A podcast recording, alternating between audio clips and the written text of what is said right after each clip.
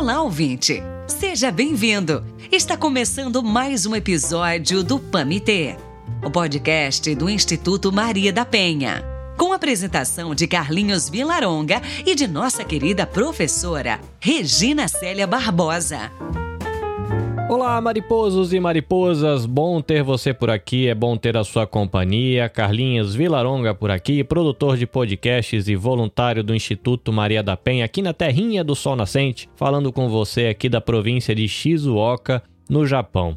Ouvinte, a violência doméstica e familiar contra a mulher está presente em todas as regiões do Brasil e não faz distinção de cor, de raça, de classe social ou mesmo de credo. E por isso é tão importante a gente criar oportunidades de falar sobre o tema nos encontros de família, nas escolas, no trabalho, nos espaços públicos e também nos templos e nos ambientes religiosos. Neste episódio, a gente quer compartilhar com você um bate-papo que aconteceu em junho de 2020, em uma live no Instagram, a convite da Meirelle Holanda. Ela lidera o Instituto Faz Mudar e é a idealizadora do blog Mulheres Notáveis. A professora Regina Célia e a Mirelle conversaram sobre a violência doméstica e familiar contra a mulher no contexto de famílias que professam a fé cristã. O objetivo do diálogo era não só reconhecer a existência do problema, mas também trazer orientações que ajudem as igrejas a acolher e ajudar mulheres em situação de violência.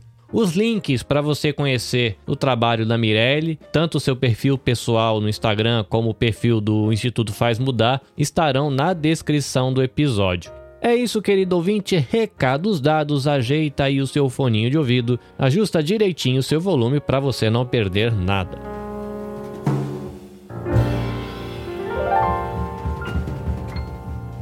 Pamité Podcast.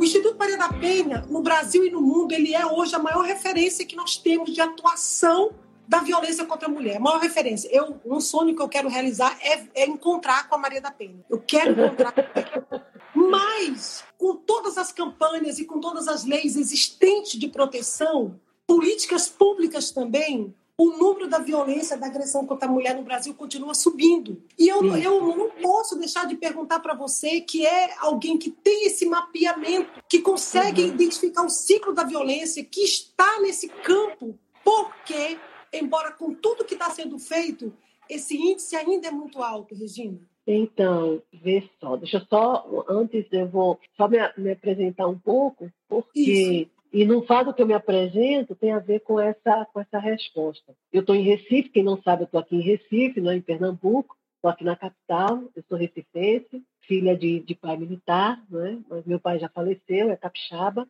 e a minha mãe é do Rio Grande do Norte. Estou casada com o Flávio, tenho dois filhos, um tem 19, o outro tem 21 anos. Sou formada em filosofia, ciência política, mestrado em ciência política, fazendo doutoramento em direito, justiça e cidadania pela Universidade de Coimbra lá em Portugal. Mas tirando tudo isso, né, eu sou serva. Eu faço parte da Igreja Batista do Jardim de São Paulo, que é a Igreja da Família, e sou professora de escola bíblica dominical. É, não posso faltar né, aos domingos, né, então eu não tenho como fazer picaretice com a palavra e nem com né, o compromisso com, com o Senhor.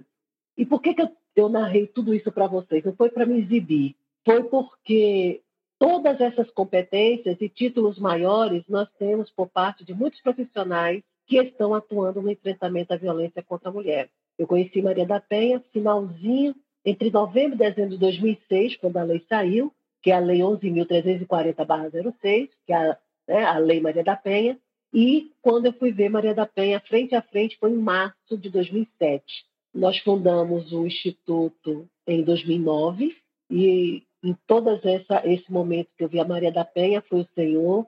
Quando a gente se viu foi porque eu criei um prêmio chamado Prêmio Maria da Penha, também foi foi uma indicação do Senhor Jesus. E a fundação do Instituto Maria da Penha também. Ela reside em Fortaleza, Ceará, e eu aqui em Recife. E o que eu digo a vocês é que desde a época, tá, que nós estamos nessa questão da implantação da Lei Maria da Penha, Existe ainda uma lacuna muito grande no que se refere à formação e à qualificação dos servidores, dos agentes públicos que estão ali no fronte da, do atendimento à mulher vítima de violência. Quem são eles? Policiais, enfermeiros, socorristas, o médico legista, toda aquele pessoa que trabalha ali naquela unidade, está ali bem no fronte mesmo do enfrentamento à violência contra a mulher, apesar de ter cursos, eles terem curso, terem formação, existe um emparedamento, existe ainda uma muralha que é preciso ser derrubada. E essa muralha, realmente, ela se chama o machismo. Esse machismo, que as pessoas não gostam de ouvir falar, que é o conceito da, da besta-fera do apocalipse do feminismo, que quem gosta de ouvir falar, é, quero dizer para você que foi muito difícil para a gente entrar. Então, a gente foi ver o que caracteriza o machismo, porque tudo tem que ter nome. O que, que caracteriza o machismo? E o que caracteriza o feminismo? É, é, aliás, quero só aproveitar aqui que a palavra feminismo, ela não vem, na sua origem, ela não vem do movimento de mulheres. A origem da palavra feminismo, ela vem exatamente da saúde, ela vem né, da medicina. Então, foi um, um médico, né, um médico francês, onde é, ainda no século no século XVIII para o século XIX, e aí alguns homens estavam aparecendo, estavam apresentando né, uma doença que fazia com que fazia com que os pelos do corpo caíssem. Esses homens ah, é, é, tinham uma voz comprometida e era uma era uma doença. E aí quando ele vai fazer o, o exame, ele começa a fazer no relatório dele estabelecer ali qual era as características daquela, daqueles problemas que os homens estavam tendo. E aí ele disse assim, eles, apare eles apresentam é, a, a, doença, a, deixa o homem com o corpo de aparência feminina, mas feminina por conta da falta de pelo, por conta né, da, da, da mudança, tá? É, no sentido anatômico. E aí, quando ele vai fazer esse trabalho, esse relatório, e aí ele vai se tornar público, aí ele fala do. É, é, um, é uma espécie de um feminismo. O feminismo seria o nome da doença. Uhum. E aí, um repórter, um repórter, então, que está fazendo toda aquela matéria, coincide que começa então o movimento né, de mulheres ali na Revolução Industrial. E ali naquele movimento da, da, das mulheres e tudo, o repórter, na hora de, de, de, de, caracterizar o movimento, aí ele disse assim: é um movimento, como eram muitas mulheres, é um movimento feminista. Quando ele dá esse nome, a, a, a esse conceito, ao movimento, então a palavra feminismo ela sai do seu local de origem, tá, de saúde, e vai para o campo político. E aí o feminismo, então, começa a ser a referência do movimento político de mulheres em, em busca de igualdade. Então, a igualdade de direitos. Quando a gente vai ver o machismo, o machismo seria o quê? Seria aqueles que não a querem, aqueles que não aceitam a igualdade. Então, a gente tem todo um movimento aí contrário a essa ideia de igualdade, as mulheres, então, vão estabelecer quais seriam a, a, a igualdade que, que buscam. O feminismo ele tem várias fases. Então, a gente tem sim aquele feminismo mais ortodoxo, né, que era aquele mais ferrenho, e ele cresce exatamente, é, Mirene, no período da guerra. Por quê? Porque os homens, principalmente na Segunda Guerra, os homens saem, se alistam e as mulheres ficam. E quando as mulheres ficam, elas ficam para cuidar dos filhos e também para dar um movimento na economia local. É a partir daí, então, né, de onde elas ficam, que elas têm que dar aquele movimento, elas começam a, a, ir para as fábricas para a produção de, de, de balas, né, do, do, do, armamento bélico, elas vão para as grandes indústrias para poder fazer a roupa dos, dos soldados, e uma série de. Então, essas mulheres, juntamente com suas crianças, vão para o chão dessas fábricas, ganhando infinitamente menos, ou às vezes até um, um, um, um trabalho por um prato de comida, ok? E a partir daí, então, vem um novo grupo que vai, de uma certa maneira, avaliar que essas condições são condições subhumanas e começa, então, a revolução. Por que, que eu estou dizendo isso a você? Porque isso não chega a gente. Isso Agora, não chega. Me permita fazer uma inferência. Essa sua fala uhum. foi tão importante porque você sabe o conceito do feminismo dentro da igreja. Ah, pronto, por isso que eu falei. Conhece, é, você é. conhece o contexto Entendeu? do feminismo dentro da igreja. E aí pronto, você está pronto. nos brindando por quê? Aqui tem algumas colegas nossas advogadas que estão aqui conosco e nós sabemos que hoje a palavra feminismo ela carrega um tom pejorativo. Claro, claro, claro, muito, claro. Muito discriminatório. Uma mulher, quando Isso. ela se intitula, quando ela se reconhece como feminista, principalmente é. se ela for de dentro da igreja, ela vai ser vista com um olhar depreciativo.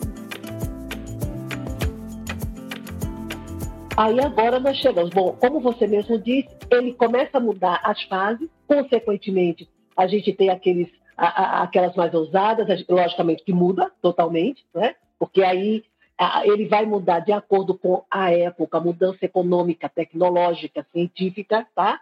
E a gente tem, sim, né? uma, uma série de situações de grupos que são grupos, às vezes, mais arrojados, e nesse arrojo, não é? eles impactam é, com relação à sua forma de se posicionar e, e que traz escândalos, é verdade, entre outros. Mas essa não é a questão. A questão é por que, que isso existe? Porque muitas vezes esses agentes, como eu falei para vocês, esses profissionais, eles estão com a mentalidade ainda de subjugar, da subserviência. Não é submissão. Nós sabemos muito bem que no campo, no nosso campo, no nosso contexto da igreja, submissão é diferente de subserviência. Perfeito. Então, Perfeito. nós estamos alinhados com o nosso companheiro, nosso marido, nós estamos alinhados na mesma missão de Cristo, tá? A subserviência, ela faz o quê? Com que ou um ou outro ele fique em uma posição inferior. Então, nessa ideia da, da, da condição inferior, nós temos o quê? Nós temos a dominação. E essa dominação é muito séria, Mirei. Por que é séria? Porque muitas vezes, dependendo do, do, do marido, ele, inclusive, interfere no crescimento da intimidade da, da esposa com o Senhor, com o Espírito Santo. Com o Espírito Santo. Nós temos, é, eu não sei se é a realidade de Marabá, nós, nós temos muitas realidades aqui, onde o marido veio de ventre evangélico, ele veio de raiz evangélica e ele muitas vezes se interpõe na relação da esposa dele com Deus, não deixando ela ir para o ciclo de oração, limitando os dias que ela deve ir à igreja, ela a, a debocha da oração dela, pede para ela modificar as posições da relação sexual, dizendo a ela que se ela não modificar, ele vai conseguir alguém fora, e se ela disser alguma coisa para o pastor, ele vai, ele vai, vai dizer que foi ela. Existe uma série de situações. Então, o que, que a, gente tá, a gente percebe? A gente percebe também situações de homens que se dizem cristãos, que usam o WhatsApp, usam as redes sociais para poder é, ter outras práticas né, virtuais, ok? Isso, e, e isso a igreja, desculpa, precisa falar. Por que precisa falar? Porque isso está maculando o altar de Deus, está manchando o altar. E aí eu não posso falar com você de violência contra a mulher dos de fora quando a gente tem aqui dentro eu não posso falar para você como é que a igreja enfrenta isso. A igreja precisa enfrentar reconhecendo o seu pecado, porque dentro de nós violência não é outra coisa, é pecado. O que que Paulo diz lá em Romanos, né? Ele diz assim, é, que se não fosse a lei, ele não sabia que era pecado. Aí o pessoal diz assim, a lei Maria da Penha veio e as mulheres estão matando muito mais. né? A lei Maria da Penha veio e não adiantou de nada. A lei É, quando a gente vai ler a palavra e que o Espírito Santo de Deus, né, a palavra nos confronta, você sabe que existem aqueles que é, inclinam a servir, dobram a servir para o Senhor, se arrependem e faz, volta para o primeiro amor, faz o caminho de volta, de resgate, de reconciliação com Deus e modificam. E tem aqueles que ficam mais endurecidos porque o seu pecado foi revelado. Né? Eles ficam mais endurecidos, eles ficam mais irados, por quê? Não é eu que estou dizendo, não é você que está dizendo, é o Senhor que revela. Então a gente precisa ter uma, uma igreja que ela possa, para que a igreja possa estender o seu trabalho de apoio às mulheres e homens vítimas de violência, porque não são só mulheres, a gente tem que falar também dos homens que sofrem violência. E nós, inclusive, aqui em Recife, do Instituto Maria da Penha, aqui trabalhamos com 50 homens, e quem cuida desse projeto é o meu esposo, inclusive junto com amigos é, que também é, estudam sobre isso na, no campo sociológico, psicológico e tudo mais, trabalhando pelo Instituto Maria da Penha, são todos voluntários. E aí a gente vai observar que para identificar esse, essa violência, a igreja precisa fazer a sua revisão. Então eu tenho um, eu tenho um policial, eu tenho um delegado, eu tenho uma enfermeira, eu tenho um psicólogo, eu tenho um médico legista que banalizam a violência contra a mulher, que diz o seguinte: ela está denunciando e quer que a gente tire, ela já veio aqui para tirar. Por isso que a Lei Maria da Penha, desde 2012, quando você apresenta uma denúncia, ela não pode ser tirada mais da delegacia. Você tem que deixar o processo seguir e, à frente do juiz, você vai confirmar que você quer ser retirada, mas você vai, no caso, ratificar, mas você vai ter que justificar. Por que, que você está tirando? Porque muitas vezes a mulher ela tira pressionada, ameaçada, ou pelo marido ou companheiro, ou pela família dele, ou pela família dela, ou de outro, outro momento, ela diz que pensou melhor e achou e, e vai retirar. Então não pode mais fazer isso. E é interessante, por quê? Porque existe um custo, um custo econômico para o Estado, além da questão dos direitos humanos, da questão moral, existe um custo para quem faz uma denúncia e segue o processo. E aí você diz assim, bom, então se existe um custo, você está dizendo então que as mulheres devem não denunciar para não gerar esse custo? Não é isso que eu estou dizendo. Eu só estou dizendo que quando uma mulher faz uma denúncia, ela levanta uma equipe que muitas vezes ela não vê,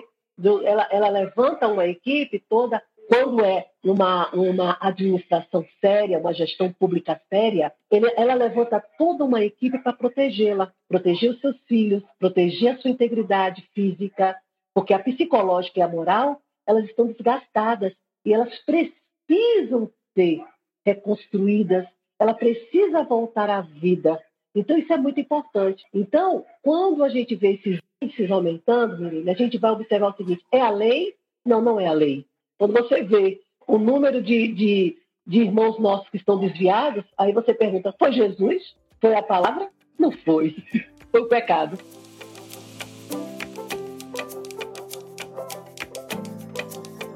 eu quero fazer uma, uma, uma, uma, quero nesse momento compartilhar com você e com todos que estão aí do outro lado. Eu me converti com 12 anos de idade. Eu tenho mais de 30 anos de caminhada de fé cristã. Eu já trabalhei em todas as áreas da igreja que existente dentro da minha comunidade, da escola dominical, da escola, todas essas áreas eu já trabalhei. E eu vou falar algo para vocês aqui agora, que acho que muita gente não sabe.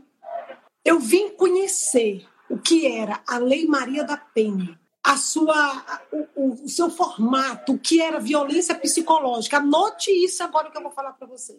O que era violência psicológica, o que era violência patrimonial. Sabe quando foi que eu me deparei com todas essas, essas explicações quando eu fui prestar vestibular? Se eu não estiver enganada, foi em 2013 ou foi em 2014 Mirei é. que você vestibular nesse tempo. Eu casei muito nova, casei com 15 anos de idade, parei os meus estudos e só pude retomar depois de adulta, quando as crianças estavam maiores. Então, quando eu anote que eu vou falar para você, porque eu estou falando isso diante de alguém que é respaldada e uma serva de Deus. Quando eu olhei o que era violência patrimonial dentro de uma prova do Enem, eu já uhum. tinha, inclusive, eu já estava prestando uma faculdade, mas como eu vivia dentro de uma situação muito complicada, a minha vida pessoal de casamento era muito difícil, eu sempre vi a educação como uma forma de livramento e de, e de socorro para a minha vida. Então, Exato. todos os anos eu fazia Enem. E quando eu me deparei com todas as normas da lei, da lei Maria da Penha lá, eu falei assim: meu. Deus, eu sofro violência patrimonial. Uhum. Eu sofro violência psicológica. Vocês que estão me ouvindo, que vocês estão me ouvindo aí ao vivo, e algumas pessoas que já são, que me acompanham, naquele momento, Regina, eu me deparei com conhecimento que durante toda a minha vida, inclusive liderando, eu não tive. Exatamente. Porque nós não conversamos sobre algumas temáticas dentro do espaço da igreja.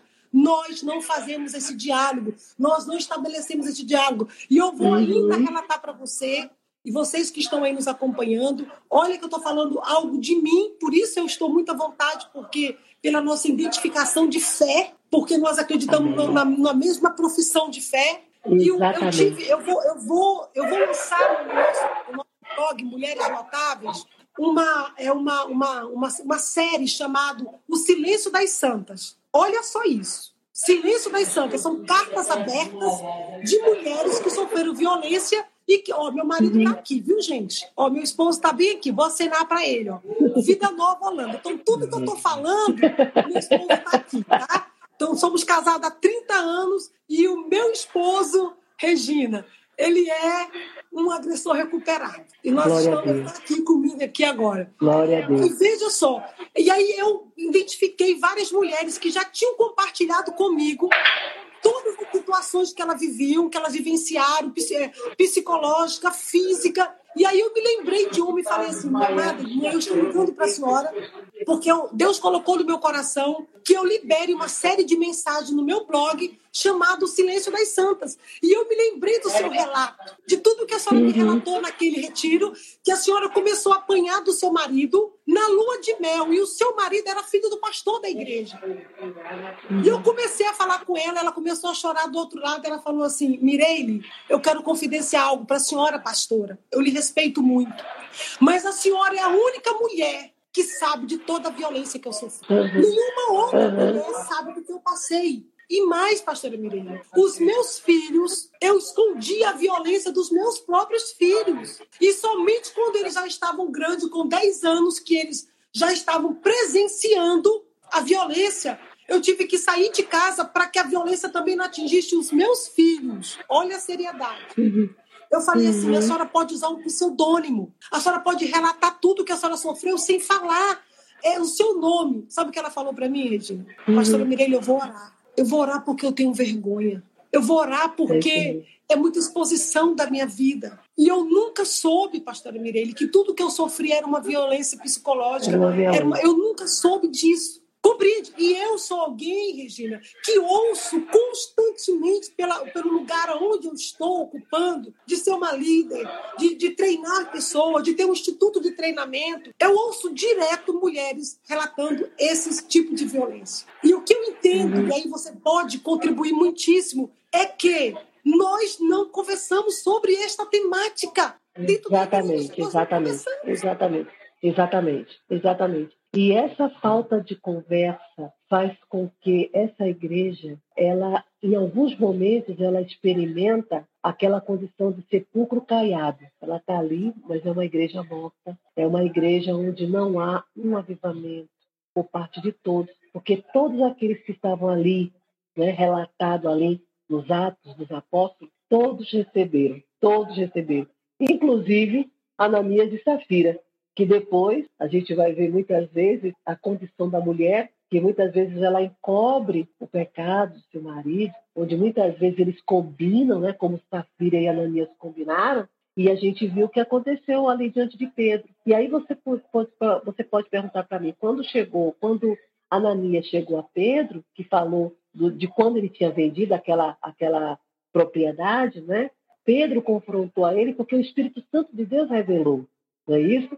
E aí ele morre ali. Quando a, a, a Safira ela sente falta do esposo que vai atrás dele, e Pedro faz a pergunta primeiro a ela, né, se foi por tanto que tinha vendido, ela poderia ter se libertado, ela poderia ter falado a verdade, mas ela, ela, ela confirmou o que o marido disse. Então, muitas vezes, essas mulheres que estão sofrendo violência, elas muitas vezes ficam caladas, como você falou aí, o silêncio das santas, sobre o que acontece verdadeiramente dentro de sua casa e que muitas vezes não se chega à igreja. Ou se chega à igreja, muitos abafam. A gente tem que fazer, eu, eu, eu insisto em falar sobre isso nas lives. Por quê? Porque eu quero muito que com toda essa experiência, com todas essas lives, com tudo isso que a gente faz, que a gente está fazendo e está encarando, a igreja hoje ela possa chamar os líderes de casais e conversar com esses líderes de casais, sabe? Eu acho que café da manhã, almoço e jantar romântico a qualquer hora, a qualquer tempo, mas isto não curar uma ferida. Isso é colocar muitas vezes o, a sujeira debaixo certo. No, nós temos que colocar limites no casamento, experientes, porque, às vezes, o líder de casal ele não tem a experiência. Eu não estou dizendo que ele é incompetente, mas é necessário ter uma experiência para lidar com os casais. E muitas vezes até aquele casal ele chega para o aqueles irmãos chegam para o líder de casal e o seu, o seu problema ele é escandalizado pela igreja. É passado, aquela história é passada pelo WhatsApp, o povo faz encaminhada, certo? E muitos estão feridos, almas que estão feridas, líderes de, de, de jovens que não estão sabendo como orientar os jovens no seu namoro. E muitas meninas que estão namorando com os filhos do, dos. Os, as meninas estão namorando com filho de diácono, estão namorando, namorando com filho de pastor, de bicho, não sei o quê, acaba aceitando algumas determinadas situações já no namoro, já no namoro. Mas não fala nada por quê? Porque ela está namorando e ela vai casar com o filho do pastor. Porque ela está namorando e vai casar com o filho do diácono e que tem muitas vezes o maior dízimo da igreja. Só que isso está um preço alto sendo pago. Um preço alto. E é um preço que não é, não é coisa que a gente vai, vai pagar aqui entre eu e você, não. O Senhor vai cobrar por cada vida em que os líderes não puderam orientar. Então, se eu quero falar de violência contra a mulher, se eu quero falar de família, de modelo de família para os de fora, eu preciso organizar a casa dentro. Eu tenho que falar como Ezequias, tenho que fazer como, como o, o Senhor fez com Ezequias. Manda ele arrumar a casa, porque eu vou tirar ele. E aí ele foi. Né? E quando chegou lá, que Ezequias né, recebeu aquela palavra do profeta, ele se virou para o canto da parede e fez o Senhor lembrar do, da promessa que fez aos antepassados, ali quando ele confessou pecado, ali fez tudo. E quando o profeta estava no meio ainda do palácio para ir para fora, o Senhor manda voltar, porque ele ouviu a oração de Ezequias e acrescentou ali 15. Então, se a igreja quer um acréscimo, se a igreja quer acrescentar na vida dela com Deus avivamento, unção, né? é, é, é renovo, sabe? Se quer realmente um vinho novo, esse odre velho tem que ser jogado fora e tem que se ter um, no, um odre novo. Dentro da igreja, odre novo, ninguém é bebê, ninguém é criança para querer saber o que é, que é odre novo. Confissão de pecado, liberação de perdão e mudança de atitude. Mas não é mudança de atitude no dia dos cultos, dia de quarta, dia de sexta, dia de domingo. É sempre, em todo o tempo. Por quê? Porque o Espírito Santo de Deus falou para mim e para você que eis todos os dias, até a consumação dos séculos. Quem falou isso foi o Espírito Santo. Né? O meu bispo não está comigo todos os dias, o meu pastor não está comigo todos os dias, né? nem meu marido está comigo todos os dias. né? Mas Perfeito. o Espírito Santo está ali. Então, é a ele essa honra. Então, se a gente quer falar, se a gente realmente quer ser sal da terra e não ficar um sal sem gosto, que ora tá bom, ora não tá, porque não existe quando perdeu, perdeu, nós precisamos falar isso. E fazer, e uma, uma outra coisa, é, irmã Mirei, a gente falar também sobre, você falou aí da sua formação, e aí do, você tentou vestibular e tudo. Faça um levantamento da sua igreja, veja quantos advogados tem, veja quantos psicólogos tem, Veja quantos assistentes sociais tem. Veja quantos sociólogos, médicos, fisioterapeutas. Veja quantos engenheiros. Veja, veja, veja os talentos. Aquele, aquela, aquela, aquela profissão que foi dada por Deus, foi dada por Deus com o conhecimento secular. Veja, agora, que, que esse povo não está nos ajudando? Por que nós temos irmãos endividados? Cadê os irmãos que, que, que fizeram contabilidade e economia para nos ensinar a fazer, a ter educação doméstica, educação financeira. Cadê? Cadê, cadê as nossas irmãs endocrinologistas e nutricionistas para nos ajudar a, a, manter o corpo em forma? Aonde estão os, no, os advogados da nossa igreja para nos ajudar a enfrentar situações como o Código do Consumidor em outras. Ah, cadê esse povo que vem para mim e para você pedir oração para passar em vestibular, para passar em concurso, para não sei o quê, para poder ascender na carreira? Aí a gente vai, faz jejum, ora, não sei o quê. Aí eles fazem um culto de ação de graça e acham que resolveu a vida. Todo o talento que o Senhor dá para mim e para você, nós temos que dar o dízimo a Ele. A primícia é dele. Vem para a igreja. Pamité Posquete. Na Lei Maria da Penha, que é o, o artigo 35, é, ele fala sobre que estados e municípios eles devem, eles devem criar o Centro de Reeducação para Homens Agressores da Violência. E é interessante que a Lei Maria da Penha, o artigo 36, e aí está no parágrafo Exato. É, não, é o 35 é o parágrafo. Olha, a criação, ele fala aqui, ó, a União, o Estado, o Distrito Federal e os estados e os municípios poderão, poderão, veja que está no poderão, criar e promover no limite das respectivas competências, aí fala do centro de referência, fala sobre as casas-abrigos, fala sobre as delegacias, os núcleos de defensoria e vara de violência, os programas é, de enfrentamento à violência doméstica e o, o quinto, centros de educação e de reabilitação para os agressores. Então, veja, isso aqui, Mirei, não vai para a mídia. Isso aqui não vai para congresso, seminário, conferência. Aí, o que se diz é que a lei ela veio para separar famílias. Ela veio para trazer a desunião. Não foi assim. E aí, o que, que, eu, o que, que a gente vai observar? A gente vai observar que a Lei Maria da Penha ela também tem esse dispositivo da, da criação dos centros de reeducação e reabilitação para autores de violência. E nós, aqui do Instituto Maria da Penha, nós desenvolvemos uh, um trabalho com 50 homens, é, e justamente falando sobre a questão da Lei Maria da Penha, falando dos direitos da mulher, dos direitos do homem, nós falamos é, como um todo. Na, como, como o seu esposo perguntou, nós temos aqui em Pernambuco 10 varas, 10 varas de enfrentamento à violência contra a mulher. Essas 10 varas, elas têm como uma da, da, que coordena né, essa vara de violência a desembargadora Deise Andrade. Essas varas elas estão atreladas à coordenadoria do enfrentamento à violência contra a mulher do Tribunal de Justiça de Pernambuco. Doutora Deise, então, ela é a única desembargadora mulher dos 52 desembargadores que existem aqui, na nossa, aqui no nosso estado. E aí nós vamos ver que há seis anos, ou seja, em 2014, o, as varas de violência começaram a fazer um trabalho com homens, homens que eram conduzidos pela justiça, pegos na questão da Lei Maria da Penha, e eram conduzidos pela justiça para se fazer um trabalho com a psicólogas, com assistentes sociais, e nós temos vários, vários exemplos, nós temos várias é, é, atuações.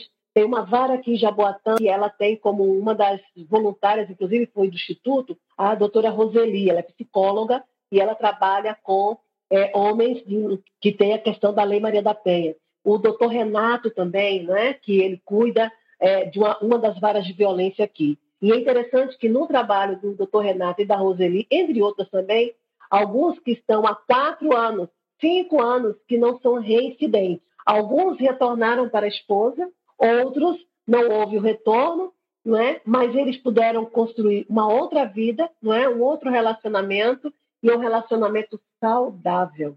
Um relacionamento saudável.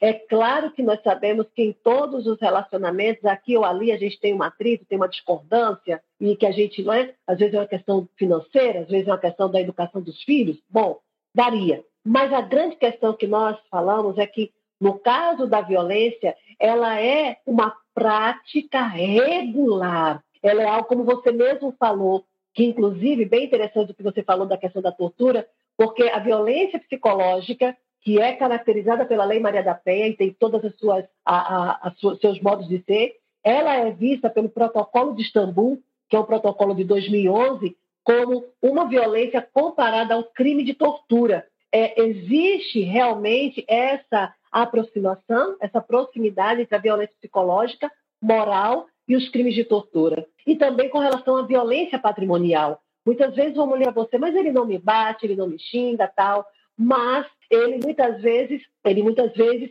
ele desvia a sua carteira profissional, ele, eh, você tem o cartão de crédito, mas é, está no, no, bolso dele, você não pode gastar, né? você não pode fazer o consumo para você escolher o que comprar.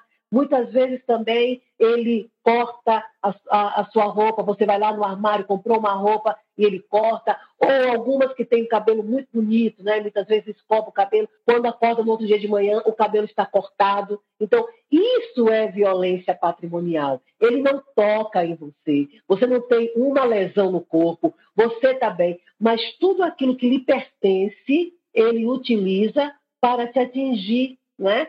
É, de forma violenta. Você pergunta, se você perguntar para mim, Regina, você acredita que um homem, né, como você mostrou seu marido, ele pode, acredito. Eu acredito porque o amor de Deus ele cobre multidões de pecados. Eu acredito porque o Senhor transforma toda maldição em bênção. E uma obra a qual o Senhor está na frente, o Senhor jamais será frustrado. Uma, um propósito de Deus, mas jamais será frustrado. Mas por que ainda tantos homens, sendo cristãos ou não, muitas vezes eles permanecem? A dureza de coração. A dureza de coração. Quando pergunta para uma mulher, né, mas aí você não tem fé, a gente vai lembrar das cidades que o Senhor não entrou. O Senhor não entrou nas cidades para fazer os grandes feitos, porque a cidade era o quê? Era uma cidade que era incrédula. Não é que a mulher é incrédula, não. Não é que a mulher é incrédula, não. Muitas vezes, para que, como é que a gente consegue, né? Porque a fé sem obras é morta. Então, se muitas vezes eu estou numa denominação, eu estou numa igreja onde as pessoas apontam para mim, a, a, culpa é sua, irmã. A culpa é sua, irmã. É, é a roupa que você usa, irmã. É é porque é assim, irmã. Porque você falta de sabedoria. Aí diz que é falta de sabedoria. Ou oh, não seria Safira uma mulher sábia protegendo o marido? Não foi. Não foi. Ela poderia ter escondido, como ela escondeu o erro do marido. Foi sabedoria para Deus isso? Não foi. Jezabel, por acaso, foi sábia? Era uma mulher que fazia várias e várias artimanhas, mas a gente tem um exemplo da Abigail. Abigail foi sábia. Abigail, sabendo, a palavra diz que o homem era mau. O homem não se tornou mau depois que casou com Abigail. Ele já tinha aquela natureza. Mas a gente vai observar que Abigail, ela tinha uma vida. E nessa vida que ela tinha com Deus, ela era uma mulher que ela sabia do que estava acontecendo, mas ela não escondia. Tanto que quando Davi ameaçou a Nabal e tudo, que o mancebo chegou lá contando tudo para ela, ela pega todos os víveres, pega o que pôde dar e foi lá se ajoelhar e ela intercedeu reconhecendo toda a maldade do marido. Ela não escondeu, não. Mas ele disse: não vale a pena, não vale a pena sujar as suas mãos ainda. Mas já estava, né? o povo já sabia que ele já estava lá, indicado por Deus para isso.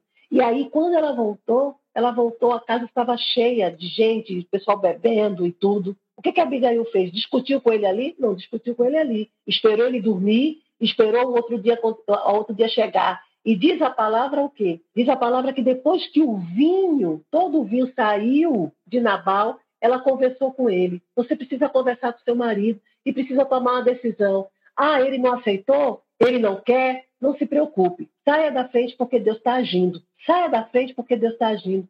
Deus não dorme. E quando a gente faz a denúncia, a gente está fazendo aquilo que o nosso mestre mandou quando ele foi responder para Pedro. Pedro chegou para ele lá, turma está cobrando impostos. A gente vai pagar impostos? O que é que ele disse? Dá a César o que é de César, dê a Deus o que é de Deus. Você tem que dar a César o quê? A denúncia. Dê a denúncia. Dê a denúncia. Dê a denúncia a César, não é? Porque César, César não representa o Estado? César não representa o Estado? Dê denúncia a César, não é? E aí pague. E vamos ver. Veja o que aconteceu com você. Você deu a denúncia a César, mas veja o que Deus fez. Restaurou, trabalhou no seu coração, trabalhou no coração do seu esposo. Veja que esse é o exemplo. É essa igreja que Deus quer.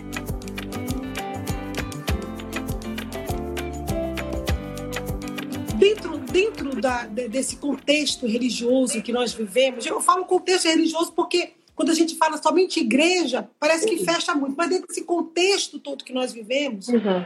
a gente percebe é que a liderança não é treinada para perceber as características daquela mulher que está sofrendo violência. Porque eu, por exemplo, quantas vezes as pessoas pensavam, falavam assim, falava, falava quando me via, pastora Mirelle, mas a senhora é muito calada. Os líderes falavam assim, a senhora nunca fala sobre a sua vida. A senhora nunca, a senhora nunca conversa. Sabe por quê que eu nunca conversava? Porque às vezes, quando eu ia me encontrar com, fazer uma, um momento de, de discipulado com a minha liderança, o meu esposo ficava na porta de casa perguntando o que foi que você falou para eles. Então, por muitas vezes, eu fui intimidada para para conversar e me abrir com a minha liderança. Então, a mulher que sofre violência psicológica, psicológica é, física, ela traz característica dessa violência. E nós, uhum. como liderança, que discipulamos, que estamos diretamente trabalhando, nós temos que ser preparados para identificar. Eu sinto muita falta disso, Regina. Sabe, dessa, dessa conversa,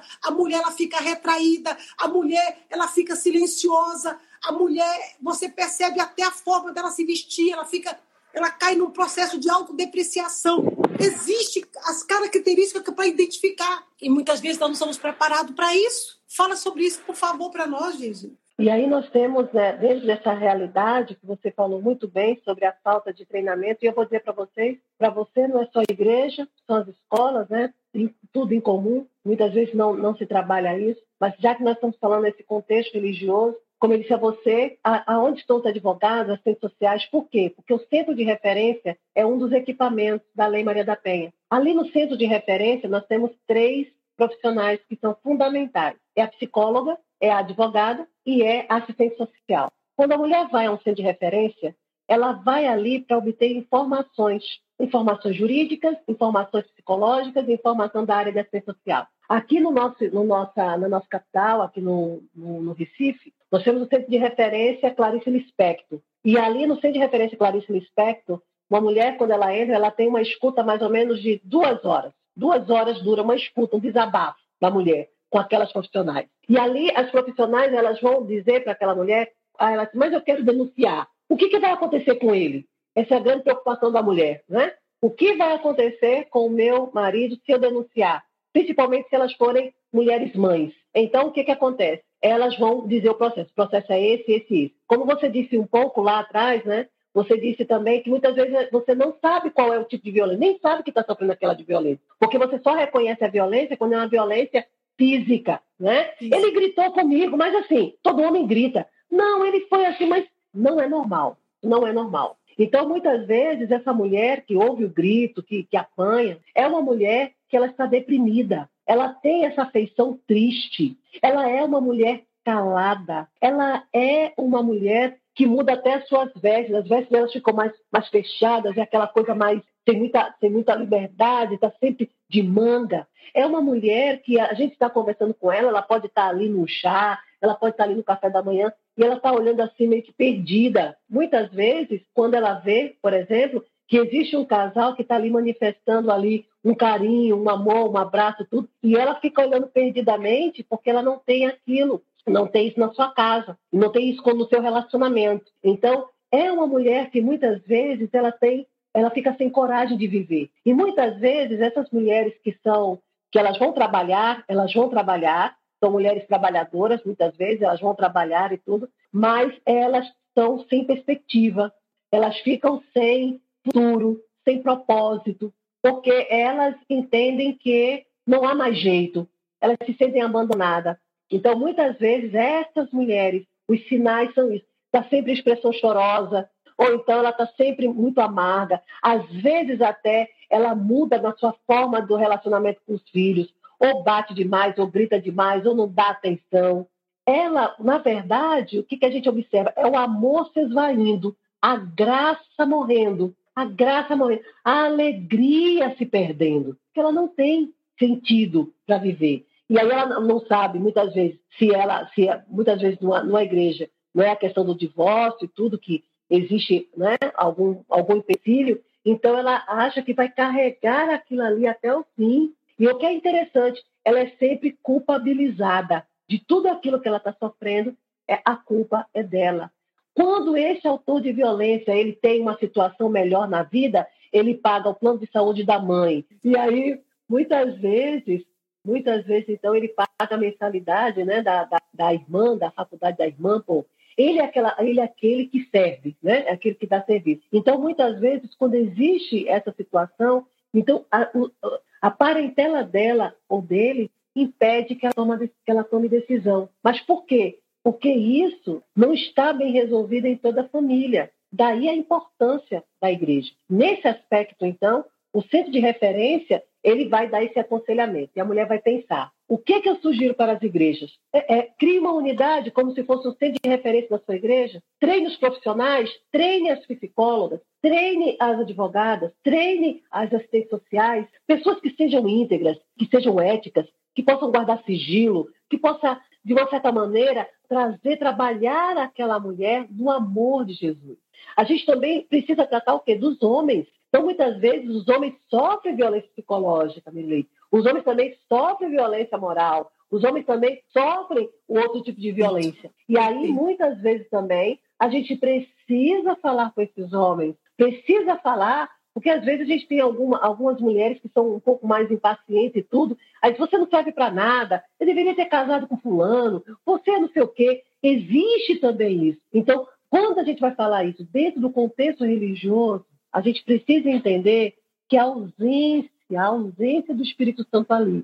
E Deus não quer tratar só de uma e deixar o outro lá. Não, quer tratar dos dois. O Senhor quer tratar dos dois. A gente não está dizendo que não existe violência contra o homem. Existe. Só que os homens, qual é, qual é a grande, a grande é, como é que se diz? A grande questão da Lei Maria da Penha, da, da, necessidade da Lei Maria da Penha, é que os homens eles morrem mais nas ruas, nos bares, nos trânsitos, né, no ponto de ônibus, morrem mais, quatro vezes mais. Mas a mulher, a mulher, por uma pessoa da sua íntima relação de afeto ou em casa entre quatro paredes, é cinco vezes mais. E isso não é uma sugestão, não, isso é pesquisa. As mulheres morrem mais. Se você fizer aí uma, uma, uma um exercício, depois que, que, terminar essa pandemia, talvez, você fizer um exercício aí com três irmãos, né, e três irmãs, e olha, você vai acompanhar o jornal de domingo a domingo. Me diga aqui quantos homens foram assassinados por facada, arma de fogo, foram degolados ou tiveram, tá, me diga aí quantos. E vamos ver quantos foram queimados. Quantas as mulheres jogaram ácido no rosto dele e para desfigurar? Eu quero ver como é que se chega domingo. Domingo você vai ter essas referências de mulheres, mas você não vai ter de homens. Né? Então, essa é a grande questão né, que a gente vê que está no cerne dessa discussão da violência contra a mulher. Eu quero agora, você que está agora conosco, tem esse botãozinho aqui no Instagram, nessa parte de baixo, que tem interrogação. Você pode, nesse momento, apertar esse botãozinho, fazer a sua pergunta para a Regina Série ou para mim, que nós vamos abrir para as perguntas. Fique à vontade para você fazer essa pergunta. Está aqui, Regina. Responde aí. Para aí a conciliação, como faz? Como faz? Olha, eu não sei, eu não sei é, como vocês têm aí, mas aqui nós temos um nível tão alto que nós não, assim, não há um estímulo, não é, para as mulheres fazerem a conciliação, mas existem as, constelações familiares e existem uhum. os núcleos de mediação de conflitos. Então, no núcleo de mediação de conflitos, nós temos como como trabalhar a conciliação. Mas existe um porém aí. Qual é o porém? É, quando a mulher ela está sem nenhum amparo, como no caso aí, né, da, da, quando não tem um amparo de uma unidade, de uma igreja que é uma igreja consciente, que é uma igreja né, que está buscando uma conciliação sem manter a estratégia da humilhação e da inferiorização da mulher, tudo bem. Mas quando isso existe, uma mulher que muitas vezes ela está há 18 anos, 20 anos sofrendo violência, é melhor não conciliar. É melhor o quê? É melhor viver aquele tempo de eclesiar, tempo de se juntar e tempo de se afastar. Se afaste. Então, o, o, o marido ou o companheiro vai se cuidar, vai para um centro de reabilitação, vai, vai trabalhar, ela também. Depois existe a possibilidade deles conversarem tudo e ver como, como aconteceu com você, não houve a separação, mas isso também, e ver como é que isso é né, curado. Quero dizer para vocês que o homem, a delegacia, o ser de referência, ela não cura, não traz salvação, não traz cura para a alma e nem mudança de caráter, tá? É um trabalho de fé por aqueles que confessam Jesus como Senhor e Salvador de sua vida. Regina, Aqui tem uma outra pergunta. Está aqui. Minha pergunta é como podemos ajudar alguém que esteja sofrendo violência? Primeiro, querer saber se ela quer ser ajudada. Ela quer sair daquela situação de violência? Se ela quer sair, por que, que ela quer sair? Por ela, pelos filhos, pelo trabalho, por ele, porque ela ama, porque ela quer tentar. Então, nós vamos ajudar. Mas não tem como não ajudar se a gente não fizer um trabalho mesmo de intervenção jurídica, de intervenção jurídica nesse aspecto. Não se faz omelete sem quebrar os ovos, ok? Não se faz omelete sem quebrar os ovos. Então, é importante que ela saiba o seguinte: como é que você quer sair dessa situação de violência? Você quer uma, uma ajuda de uma psicóloga? Você quer uma ajuda? Não é? Você quer conversar um pouco? Você entender como é que se aplica a Lei Maria da Penha? Então, qual é o desdobramento da aplicabilidade da Lei Maria da Penha? Você tem filhos, né? Da questão da vara de família. Tudo isso ela precisa conhecer. Depois que ela conhece tudo isso, você ainda quer ajuda? Como é que você quer ser ajudada? Por quê? Porque é importante quando a mulher que está em situação de violência, nós não chamamos as mulheres de vítima. Por que, que a gente não chama a mulher de vítima? Para não definir a identidade dela, dessa opressão. Então, vamos chamar que essa mulher está em situação de violência. E ela pode sair. Ela pode sair dessa situação de violência. Então, saber como essa mulher ela precisa de ajuda é fundamental. Boa parte das vezes, Mireille, a entrada é a dimensão psicológica. Essa mulher ela precisa ser ouvida. Essa mulher ela precisa de uma escuta, de uma escuta qualificada, de um profissional, de um profissional que possa fazer com que ela desabafe. Essa mulher está cheia de, de ela está oprimida e está cheia de angústia. Ela precisa chorar, ela precisa colocar tudo para fora, Muitas vezes ela vai lá para a forma como a mãe e o pai tratavam, às vezes ela vai trazer uma história lá de não sei da onde, mas ela precisa que o profissional que esteja na frente dela possa ter a compreensão de escutar e não dizer para ela. E, e muitas vezes esse profissional ele precisa desenvolver, porque o corpo fala, né? Ele tem que ter um semblante de acolhimento. Então, a mulher precisa ser acolhida. E aí tem as orientações psicológicas, as orientações jurídicas e as orientações da assistência social. Se você quiser mais informações sobre as atividades desenvolvidas pelo Instituto Maria da Penha, basta você acessar www.institutomariadapenha.com.br ou buscar pelo Instituto Maria da Penha nas redes sociais. E o nosso podcast, o PAMITê, ele está disponível nas principais plataformas de streaming e agregadores de podcast. Fica o convite para você assinar o nosso feed e conferir os episódios anteriores. Tem muita coisa boa lá. E fica o meu incentivo para que você compartilhe o episódio com o maior número de pessoas possíveis. Quando se trata de violência doméstica e familiar contra a mulher, um podcast pode salvar uma vida.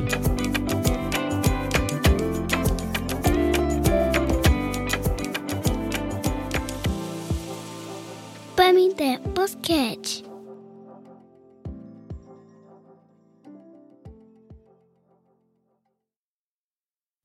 Este episódio foi editado pelo Nabecast. Saiba mais em www.nabecast.jp. Nabecast, conectando pessoas, desenvolvendo amizades, construindo parcerias e compartilhando vida através de podcasts.